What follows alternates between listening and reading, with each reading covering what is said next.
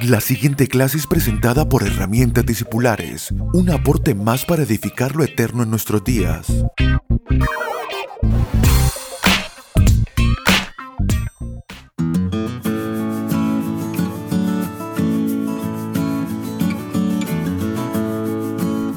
Saludos amados, bienvenidos a nuestra clase número 72 de herramientas discipulares. En esta clase vamos a continuar lo que venimos edificando acerca de la necesidad, de la importancia de aquello que nos propone el Evangelio, que es ver nuestras vidas transformadas por la nueva vida en Cristo. Qué extraordinaria noticia que recibimos a través de la cruz de Cristo, de que ya no estamos más en muerte, que ya no estamos más en tinieblas, sino que estamos en luz, que caminamos en nueva vida. Esta vida espiritual también nos incluye, nos incluye en los planes de Dios este Evangelio nos deja activos, no nos deja en pasividad, ni, nos, ni nos deja ociosos, como dice el apóstol Pedro. Y retomando lo que veíamos en la clase anterior acerca de esta propuesta que el apóstol Pedro nos hace diciendo en su, segunda carta, ustedes también, poniendo toda diligencia por esto mismo, añadan a su fe virtud. Esa expresión poniendo toda diligencia significa enfócate en esto y en nada más. No dejes que nada te distraiga. Pon toda tu energía en esto, que no haya otra cosa en tu vida que traiga, que se lleve más fuerza o más entusiasmo que hacer esto. ¿Hacer qué? Añadir a la fe virtud. No nos dice añadan, su, añadan fe a sus vidas porque esta fe nos es dada por eh, Dios, es un don de Dios la fe. Pero dice a esta fe que Dios les ha dado, ustedes sí pueden hacer algo y es añadirle virtud. Esta tecnología de transformación es muy coherente con aquella que habla el apóstol Pablo. Vístanse del nuevo hombre. Añadir virtud es tomar de algún lado, y entenderemos que ese lugar es la vida espiritual, para, eh, para sumar a nuestras almas algo que es especialmente extraordinario y que responde a la vida de Dios. Es por eso que vamos a hacer esta pequeña diferencia que comenzamos a construir en la clase anterior acerca de la diferencia entre cambiar nuestro carácter y añadir virtud. Vamos a hacer esta diferencia porque a partir de las próximas clases y la próxima semana vamos a hablar de rasgos que tienen que ver con virtudes, con elementos que son importantes añadir a nuestras vidas. Y se parece mucho al cambio del carácter, pero tiene una pequeña diferencia que no es más bien sutil sino de fundamento. Es decir, eh, dijimos en la clase anterior de que mucha gente intenta hacer cambios en su carácter y que cambiar el carácter produce una forma de transformación. El asunto es que, en primer lugar, la motivación puede estar incorrecta. El Evangelio no intenta cambiar nuestro carácter para que nos vaya mejor en la vida. Mucha gente puede intentar cambiar su carácter, aunque siempre es, es un asunto interno, profundo. Las intenciones pueden ser buenas, pueden ser válidas.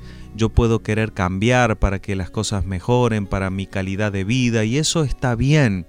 No, no hay nada de incorrecto en anhelar una mejor calidad de vida, en lograr tener mejor éxito en los negocios.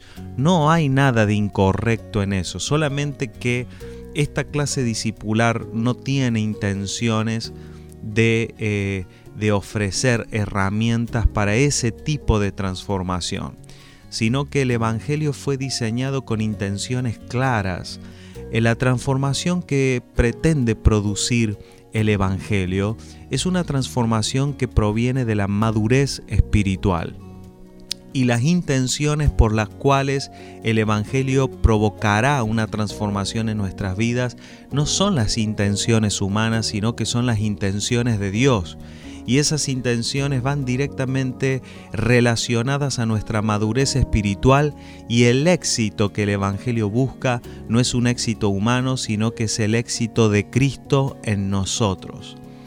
Si logramos entender eso, podemos utilizar de una manera didáctica, simplemente por hacer una diferencia en nuestro léxico, pero que, que, sí nos ayudará muchísimo, es diferenciar entre carácter y virtud. Ya dijimos que carácter tiene que ver con esas impresiones internas que se producen a través de las experiencias vividas, de, la cultura, de, de, la crianza, de muchas cosas que se imprimen en el corazón humano y que en el tiempo van produciendo la manera en que respondemos a los estímulos, a la experiencia, a las relaciones, a, las decisiones de la vida. Eh, de pronto también podemos eh, encontrar una descripción en el diccionario acerca de la palabra virtud, actividad o fuerza de las cosas para producir o causar sus efectos, fuerza, vigor, valor, poder o potestad de obrar, integridad de ánimo, bondad de la vida, disposición de una persona para obrar de acuerdo a determinados proyectos o ideales, acción virtuosa eh, eh, o recta de proceder. Si utilizamos la expresión del apóstol Pedro, es preciso decir que lo que tenemos que hacer es añadir virtud. Claro que el carácter eh, más que añadirse, el carácter se imprime en una persona y después hay que modificarlo. Una vez eh, que el carácter ha sido impreso, se necesita un gran esfuerzo de modificación. Pero Pedro no está diciendo modifiquen su carácter, va a decir añadan virtud. La diferencia es sustancial porque sin la vida espiritual, nuestro carácter eh, expresa lo que somos, pero venida la vida de Cristo, ya no somos eso que está impreso en el alma, sino que somos seres espirituales que además tienen un alma. Es por eso que la vida espiritual nos propone un camino de madurez, que es despojarnos del viejo hombre, despojarnos de lo que ya no somos y que nuestra alma se revista de la nueva vida que es en Cristo. Ahora podemos marcar algunas diferencias entre la virtud, una virtud y el carácter. Las virtudes siempre están referidas a la acción y a la gestión. No hay virtudes sin movimiento. En cambio, el carácter puede ser algo que esté inactivo, que está dentro de la persona y solamente está allí esperando a que alguien la provoque. Para que una persona pueda añadir una virtud a su vida, tiene que estar en acción. En cambio el carácter es algo intrínseco, es algo interno que está allí, marcado en el corazón humano, en el carácter, en el alma, y que cuando vienen eh, los estímulos, eh, se produce una reacción, pero no siempre el carácter es productivo, puede ser también nocivo, puede ser destructivo también. Aunque a veces el carácter puede ser productivo, pero también puede ser nocivo. En cambio, una virtud jamás es nociva.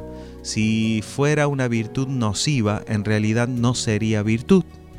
Entonces, otra diferencia que podemos marcar entre una virtud y el carácter es que las virtudes se activan cuando hay un propósito, porque las virtudes se miden en su capacidad de producir un objetivo concreto.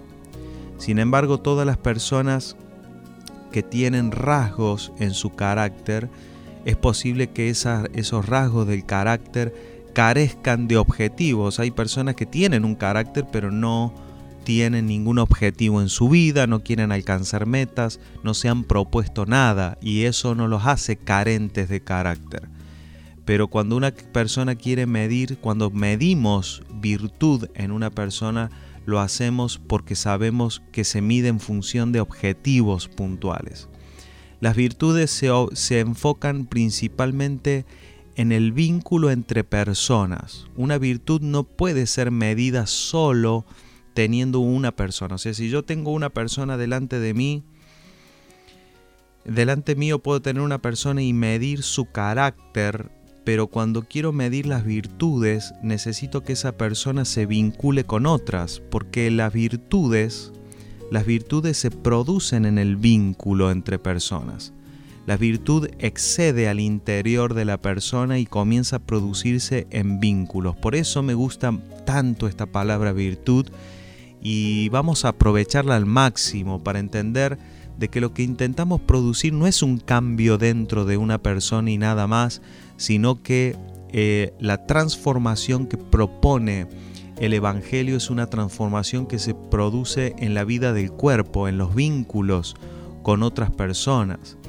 El carácter actúa en una persona frente a cualquier tipo de estímulo, aunque ese estímulo no, no, incluya a otra persona. Por ejemplo, hay personas que, cuyo carácter se ve afectado por el clima este, o, por un accidente, qué sé yo, se rompió algún bien que posee la persona y ahí salta el carácter, porque el carácter no necesita vínculos.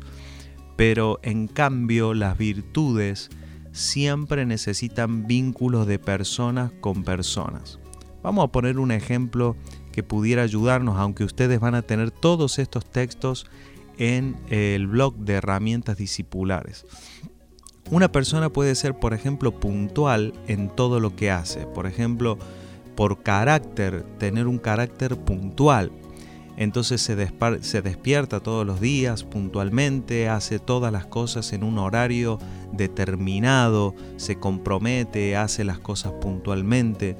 Sin embargo, para que la puntualidad sea considerada una virtud, es necesaria la percepción de otras personas. O sea, la, puntualidad se transforma en una virtud cuando las personas reconocen y son beneficiadas por esa conducta. Entonces, eh, eh, aquí tenemos un mismo nombre, puntualidad. Pero ¿por qué queremos algo más que un cambio en el carácter, sino añadir virtud? Tiene que ver con la manera en que nosotros concebimos nuestra vida en los vínculos con, con otras personas.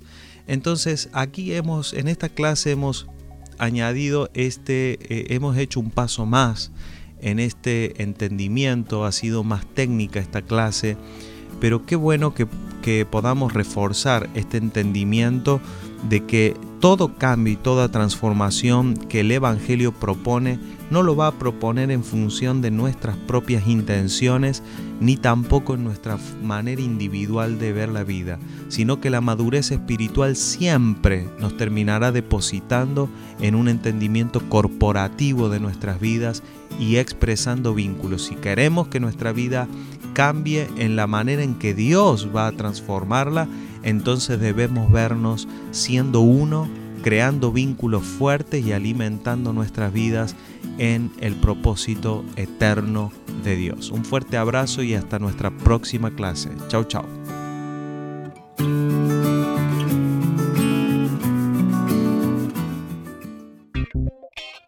Puede comunicarse con nosotros a través de nuestra página web www.herramientadiscipulares.com o vía mail a herramientadiscipulares.gmail.com. Síganos a través de las redes sociales en YouTube, Facebook e Instagram como arroba Abel Gracias por estar aquí.